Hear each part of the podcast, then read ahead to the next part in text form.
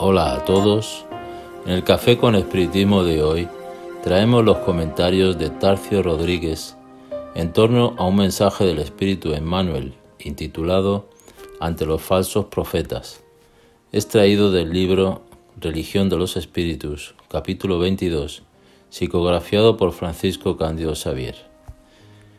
En este capítulo, Emmanuel nos dice lo siguiente. Ten cuidado de atribuir a los falsos profetas el fracaso de tus emprendimientos morales. Recuerda que todos somos tentados según la clase de nuestras imperfecciones. No despertarás el hambre del pez con un cebo de oro, ni atraerás la atención del caballo con un plato de perlas. Y si, ofreciéndoles a su percepción un leve bocado sangriento o un cuenco de maíz. De ese modo, igualmente, todos somos inducidos al engaño en una lista de nuestra propia estupidez. Dominados por el orgullo, creemos en aquellos que nos incitan a la vanidad y, sedientos por tener, asimilamos las sugestiones infelices de cuantos se propongan explotar nuestra insensatez y nuestra codicia necesitamos recordar que todos somos, en el traje físico o de él despojados, espíritus en camino, buscando en la lucha y en la experiencia los factores de la evolución que necesitamos y que, por eso mismo, si ya somos aprendices del Cristo, tenemos la obligación de buscar su ejemplo como medida ideal de nuestra conducta. En este mensaje, Emmanuel comenta la pregunta 624 de El libro de los espíritus, cuando Kardec cuestiona, ¿cuál es el carácter del auténtico profeta? Y obtiene de los espíritus superiores la siguiente respuesta.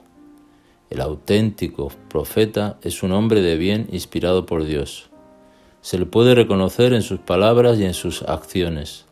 Dios no puede servirse de los labios del mentiroso para enseñar la verdad. Es interesante resaltar que en las preguntas anteriores a la 624 se hace un abordaje sobre dónde están escritas las leyes naturales o simplemente la ley divina. Y según la respuesta que dan en la pregunta 621, dicen que están en la conciencia.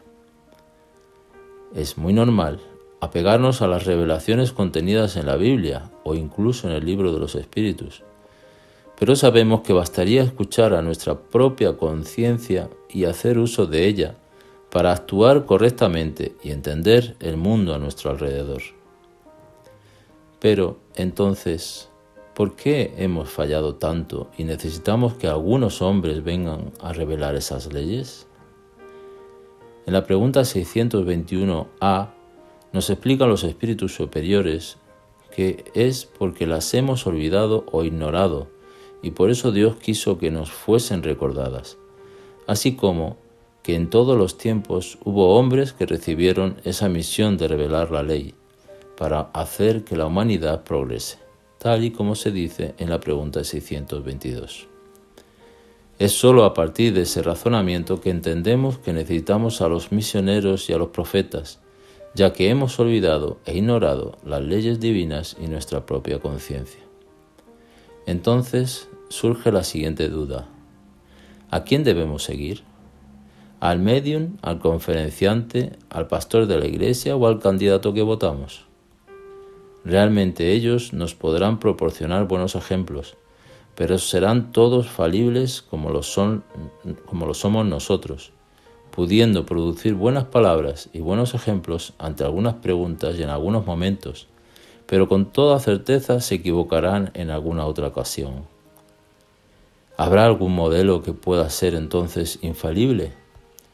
En el comentario que hace Kardec en la respuesta a la pregunta 625, nos dice que Jesús es para el hombre el ejemplo de la perfección moral a la que puede aspirar la humanidad en la tierra. Dios nos lo ofrece como el modelo más perfecto. La doctrina que Jesús enseñó es la más pura expresión de la ley de Dios porque estaba animado del Espíritu Divino y es el ser más puro que ha aparecido en la tierra.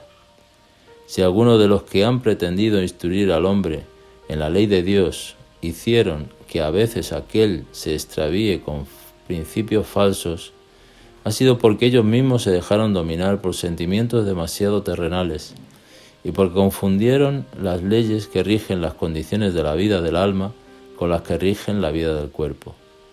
Muchos presentaron como leyes divinas las que sólo eran leyes humanas, creadas para servir a las pasiones y dominar a los hombres. Nuestro gran error, por tanto, es dejar que otros tomen el lugar que el Cristo puede ocupar. Él debe ser nuestro guía y modelo y debemos de conocernos a nosotros mismos por los pensamientos que tenemos con frecuencia, en los hábitos que cultivamos, buscando identificarnos y reflejarnos en las palabras y acciones que Jesús tuvo en su paso por el mundo. Como dice Emmanuel en este capítulo que estamos comentando, busquemos pues al Maestro de los Maestros como la luz de nuestro camino, y comparando con sus lecciones, tanto avisos e informes como mensajes y advertencias que nos sean dirigidas, de este o de aquel sector de esclarecimiento, aprenderemos sin sombra de duda que la humildad y el servicio son nuestros deberes, deberes de cada hora, para que la verdad nos ilumine y para que el amor puro nos regenere, preservándonos finalmente contra el asedio de todo mal. Mucha paz y hasta el próximo episodio de Café con Espiritismo.